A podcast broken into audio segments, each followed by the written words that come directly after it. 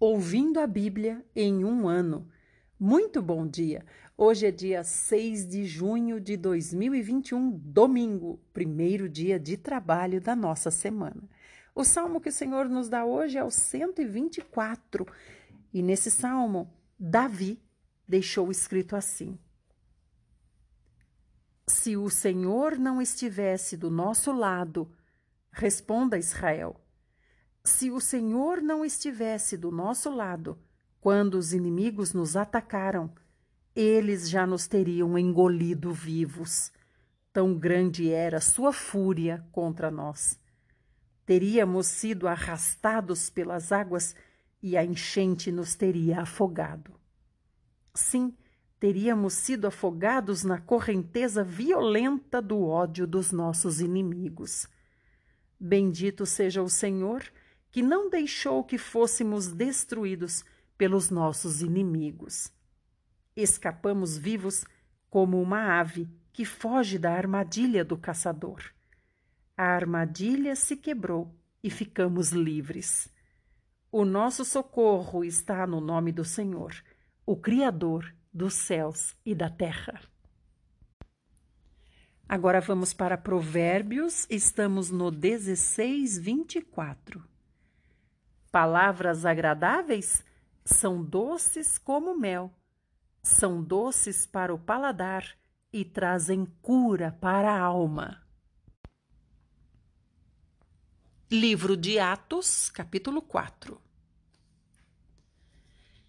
Enquanto Pedro e João estavam falando ao povo, os sacerdotes principais, o comandante da guarda do templo e alguns dos saduceus vieram a eles, muito incomodados, porque os apóstolos estavam ensinando ao povo que Jesus havia ressuscitado dos mortos.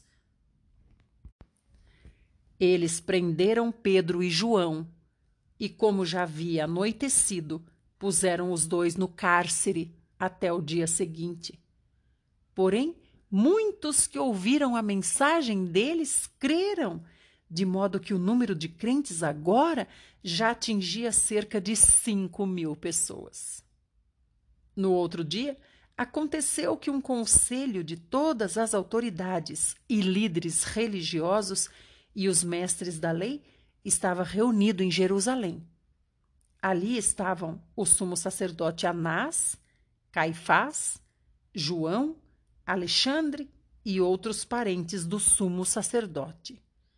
Mandaram buscar Pedro e João e começaram a interrogar os dois. Com que poder ou pela autoridade de quem vocês fizeram isto?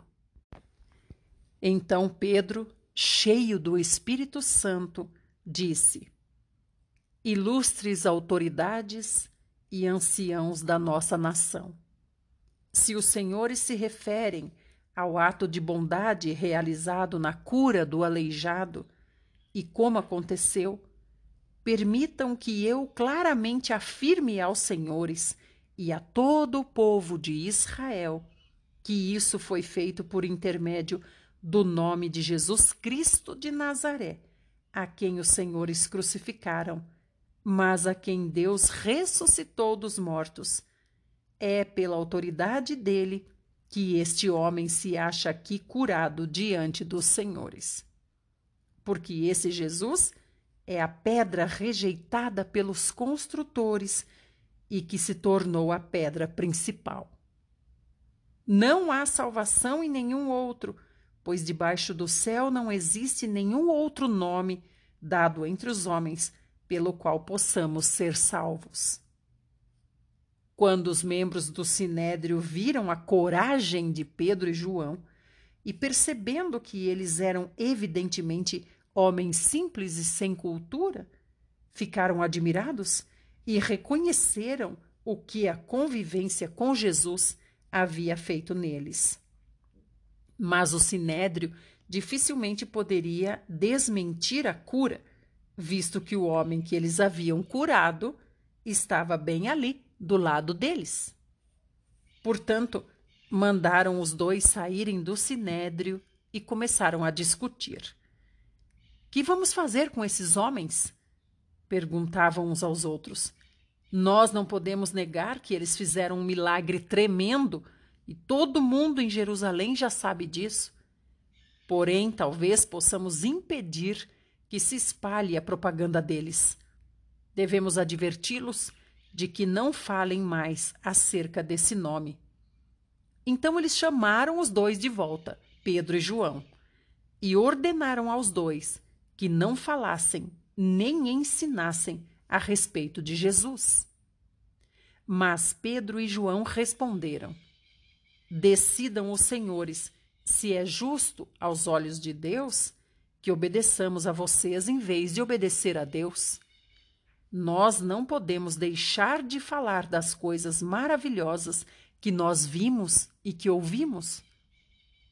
Então, eles tornaram a ameaçar João e Pedro e finalmente mandaram os dois embora, porque não sabiam como dariam um castigo a eles sem provocar tumulto. Porque todo o povo estava louvando a Deus pelo que havia acontecido, pois o homem que havia sido curado milagrosamente tinha mais de 40 anos. Logo que foram soltos, Pedro e João encontraram-se com os discípulos e contaram tudo o que os sacerdotes principais e os líderes religiosos lhes tinham dito. Ouvindo isto, todos se uniram nesta oração a Deus. Ó soberano Senhor, Criador do céu, da terra, do mar e de tudo o que há neles, o Senhor falou há muito tempo pelo Espírito Santo, através do nosso antepassado rei Davi seu servo, dizendo: Porque as nações se reúnem e planejam revoltas? Porque os povos fazem planos tolos tramando em vão? Os reis das nações se reuniram e os governantes traçam planos para, unidos, derrotarem o Senhor e o seu ungido. Isso é o que aconteceu nesta cidade, pois o rei Herodes, o governador Pôncio Pilatos todos os gentios e o povo de Israel se uniram contra Jesus, o seu filho ungido, o seu santo servo. Eles se reuniram para fazer tudo o que, pelo seu poder e pela sua vontade, o Senhor já havia decidido de antemão que acontecesse. E agora, ó Senhor, preste atenção às ameaças deles e conceda aos seus servos que anunciem a sua palavra com coragem estende a mão para curar e realizar sinais e maravilhas pelo nome do seu santo servo Jesus. Depois dessa oração, o lugar onde eles estavam reunidos foi sacudido e todos eles ficaram cheios do Espírito Santo e anunciavam corajosamente a mensagem de Deus. Todos os que creram eram um só na mente e um só no coração. E ninguém pensava que aquilo que possuía era só seu. Todo mundo repartia o que tinha. Os apóstolos anunciavam de maneira poderosa a ressurreição do Senhor Jesus. E havia uma abundante fraternidade entre todos os crentes. Não havia pessoas necessitadas entre eles, pois todos os que possuíam terra ou casas, vendiam tudo e traziam o dinheiro da venda para que os apóstolos dessem aos outros de acordo com a necessidade de cada um. José, um levita de Chipre, a quem os apóstolos deram o nome de Barnabé, que significa encorajador, vendeu um campo que possuía e trouxe o dinheiro aos pés dos apóstolos. Essa é a primeira porção. Agora nós vamos para 1 Reis, capítulo 1. Parabéns! Você concluiu já 1 Samuel e 2 Samuel.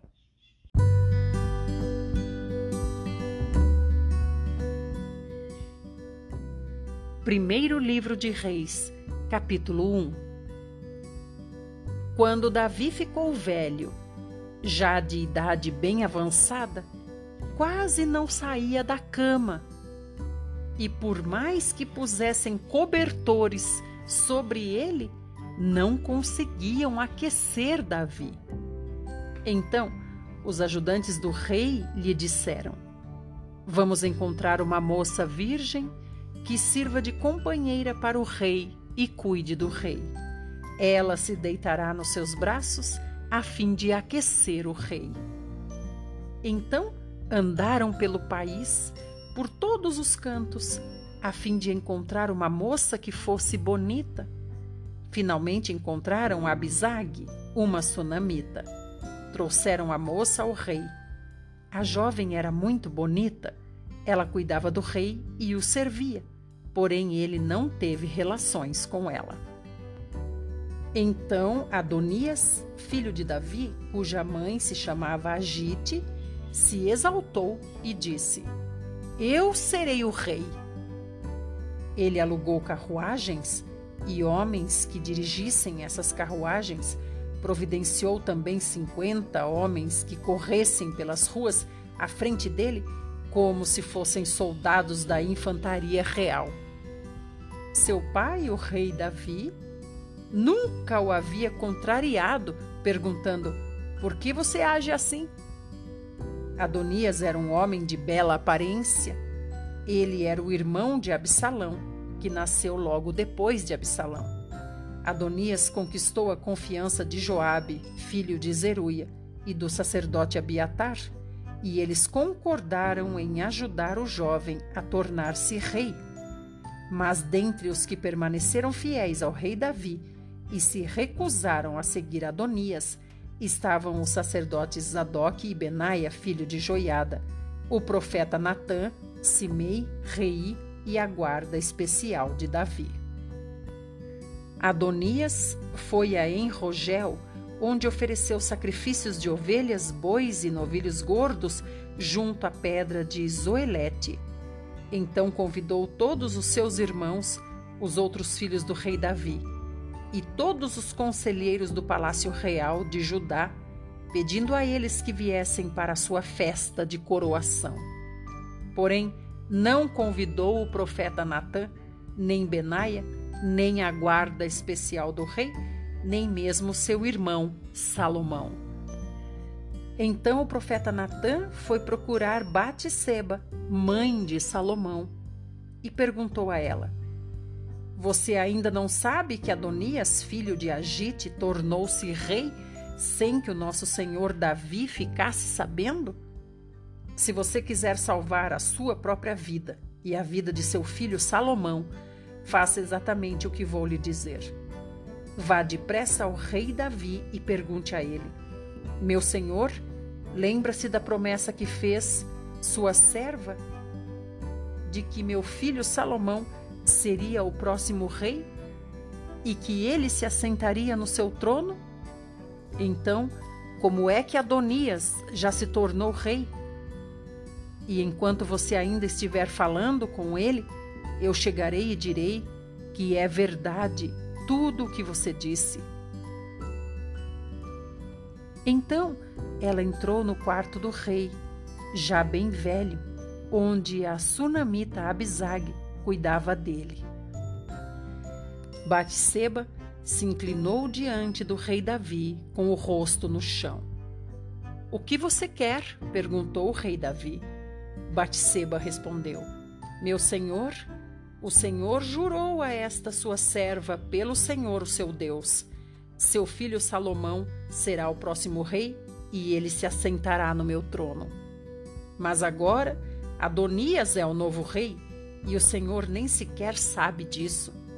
Ele ofereceu sacrifícios de bois, novilhos gordos e ovelhas, e além disso convidou todos os irmãos, o sacerdote Abiatar e o comandante do exército Joabe, mas não convidou o seu servo Salomão. Agora, ó rei, meu senhor, todos os olhos de Israel estão esperando a sua decisão para saber quem sucederá o rei Davi, meu senhor, no trono. Se o rei meu senhor não agir depressa, meu filho Salomão e eu seremos tratados como culpados logo depois da sua morte. Enquanto ela falava com o rei Davi chegou o profeta Natã. Os ajudantes do rei disseram a ele: Está aí o profeta Natã, que deseja vê-lo, rei Davi. Natã entrou e se inclinou diante do rei com o rosto no chão e perguntou: Ó oh, rei, meu senhor, foi o senhor quem nomeou Adonias para ser o próximo rei? Foi ele que o rei escolheu para assentar-se no trono real? Hoje ele celebrou a sua coroação, oferecendo sacrifícios de bois e novilhos gordos e ovelhas, e convidou todos os filhos do rei para comparecerem à festa dele. Também convidou o comandante Joabe e o sacerdote Abiatar. Agora eles estão comendo e bebendo com Adonias e celebrando Viva o rei Adonias. Porém, o sacerdote Zadok, Benaia, filho de Joiada, o seu servo Salomão e eu não fomos convidados. Será que o rei, meu senhor, aprovou sem que seus conselheiros soubessem quem seria o sucessor do trono do rei, meu senhor? Chamem Batseba, ordenou o rei Davi. Então ela voltou e se pôs em pé diante do rei Davi. O rei jurou: Assim como vive o Senhor, que me livrou de todos os perigos, declaro que seu filho Salomão será o próximo rei e se assentará no meu trono, exatamente como jurei a você perante o Senhor, o Deus de Israel. Então Batseba se inclinou novamente diante do rei, com o rosto no chão, e exclamou: Que o rei Davi, meu senhor, viva para sempre. O rei Davi deu a seguinte ordem: Chamem os sacerdotes Zadok, o profeta Natã e Benaia, filho de Joiada. Quando eles chegaram à presença do rei, ele lhes disse: Levem Salomão e meus conselheiros a Gion Salomão deve ir montado na minha mula. Ali o sacerdote Zadok e o profeta Natã devem derramar óleo sobre a cabeça de Salomão e ungir Salomão, rei de Israel. Depois, toquem as trombetas e gritem: Viva o rei Salomão! Quando vocês trouxerem Salomão de volta para cá, façam com que ele se assente no meu trono como novo rei, porque foi ele que eu indiquei para ser o rei de Israel e de Judá. Que assim seja, que o Senhor, o Deus do rei, meu Senhor, o confirme. Respondeu Benaia e disse mais: Que o Senhor esteja com Salomão, como esteve com o rei, meu Senhor, e que torne o seu trono ainda maior do que o trono do rei Davi, meu Senhor. Então o sacerdote Zadok, o profeta Natã, Benaia, filho de Joiada, e a guarda pessoal de Davi, isto é, os queretitas e os peletitas, levaram Salomão a Gion. Salomão ia montado na mula que pertencia ao rei Davi. Em Gion, o sacerdote Zadok pegou um vaso de óleo sagrado trazido do tabernáculo e despejou o óleo sobre Salomão. Fizeram tocar as trombetas e todo o povo gritou: Viva o rei Salomão! Depois, todos eles voltaram com Salomão para Jerusalém e por todo o caminho vieram tocando flauta e celebrando de tal forma que o chão tremia com o seu barulho. Adonias e os seus convidados ouviram aquela agitação e gritaria, bem na hora em que terminavam o banquete. Ao ouvir o toque da trombeta, Joabe perguntou: O que está acontecendo? Por que a cidade está nessa agitação? Enquanto Joabe ainda falava, Jonatas, filho de Abiatar, o sacerdote, chegou correndo.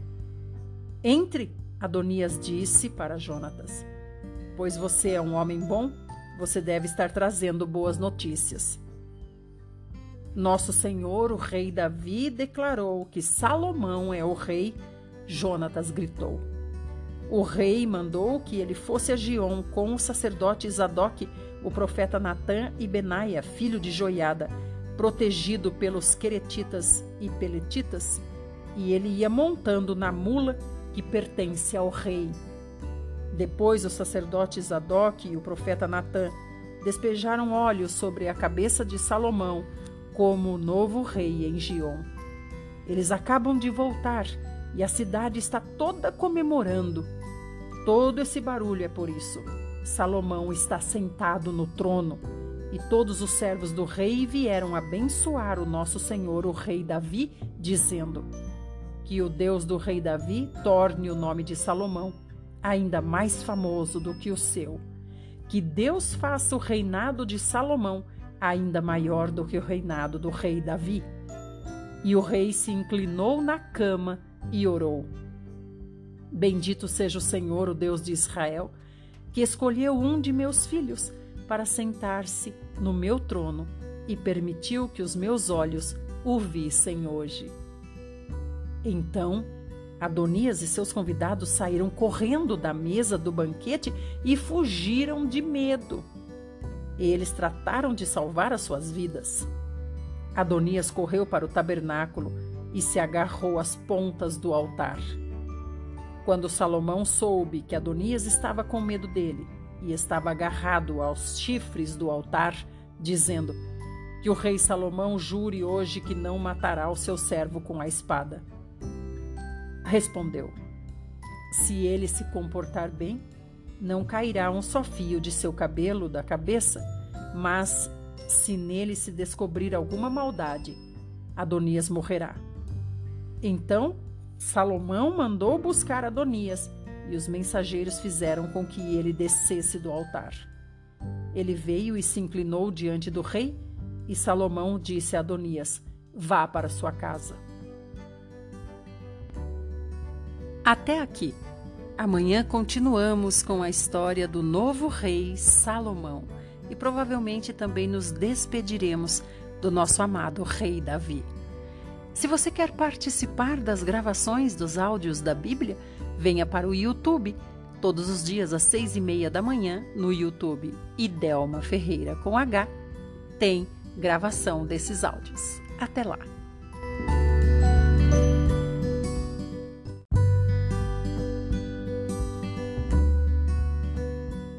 Livro Lições para o Viver Cristão. Tema a obra de Satanás no corpo do homem. Página 286 Resistir ao diabo. A Bíblia nos mostra claramente que muitas doenças físicas provêm do ataque de Satanás. A febre da sogra de Pedro foi um ataque de Satanás. E o Senhor Jesus repreendeu a febre. O fato do Senhor Jesus ter repreendido a febre indica que a febre tinha personalidade. Não podemos repreender uma xícara, não podemos repreender uma cadeira. Só podemos repreender algo que tenha personalidade. Febre é um sintoma e o Senhor não iria repreender um sintoma. Mas Satanás estava por trás do sintoma com uma personalidade própria. Portanto, assim que o Senhor repreendeu, a febre se foi. Em Marcos 9, vemos uma criança surda-muda. Aos olhos humanos, Surdez e mudez são doenças. Mas o Senhor Jesus repreendeu o espírito imundo. O Senhor Jesus disse assim: Espírito mudo e surdo, eu te ordeno, sai deste jovem e nunca mais tornes a ele. Isso está no verso 25 de Lucas 4. A mudez e a surdez da criança eram sintomas da possessão demoníaca, não eram doenças comuns. Muitas doenças são definidas pelos médicos, mas há muitas que são, na verdade, ataques do diabo. A Bíblia não diz que o Senhor curou a doença, mas diz que o Senhor repreendeu. As chagas no corpo de Jó não podiam ser curadas pela medicina. Não eram doenças médicas, e sim ataques de Satanás. A fim de lidar com doenças assim, é preciso lidar primeiro com o diabo. Reconhecemos que muitas vezes as pessoas ficam doentes por negligenciar as leis naturais. Mas muitas vezes também pode ser proveniente do ataque de Satanás. Nesse caso, se as doenças são provenientes de ataque de Satanás, só precisamos pedir ao Senhor que repreenda a doença e a doença vai embora. Doença assim geralmente vem e vai de repente. Trata-se de ataque de Satanás e não de doença comum. A dificuldade reside no fato de que Satanás não quer que venhamos a descobrir e expor as doenças que ele impôs. Ele sempre se esconde atrás de sintomas naturais e nos faz pensar que toda doença é proveniente de causas naturais. Se deixarmos que ele se esconda atrás desses sintomas naturais, nossa doença nunca nos deixará. Se expusermos a sua obra e o repreendermos, a doença irá embora.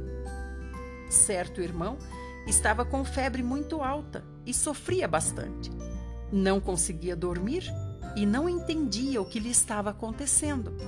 Mais tarde, se deu conta de que era obra de Satanás. Orou ao Senhor a esse respeito e no dia seguinte a febre se foi. Quando adoece, um cristão deve primeiro descobrir a causa da sua doença. Deve perguntar assim: há uma razão adequada para essa doença? Vem de causa natural ou é um ataque de Satanás?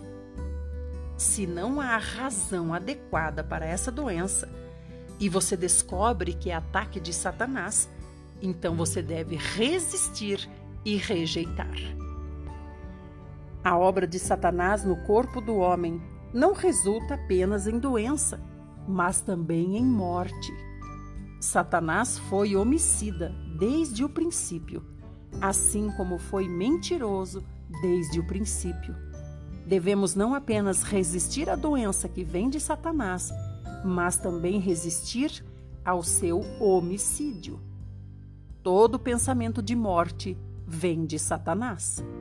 Qualquer ideia de morte como forma de escapar de algo vem de Satanás. Ele fez Jó pensar na morte. E não fez isso apenas com Jó, mas com todo filho de Deus. Todos os pensamentos de suicídio, desejos de morrer e morte prematura são tentações de Satanás. Ele tenta o homem para pecar e também morrer. Até pensamentos sobre perigos em viagem são ataques satânicos. Devemos rejeitar esses pensamentos sempre que venham e não permitir que permaneçam em nós. Muito obrigada por vir ouvir. Se você quer participar da live onde a gente grava esse áudio do livro, é só você procurar no Instagram por Watchman Me e todos os dias às 6 horas da manhã nós estamos lá e esperamos você.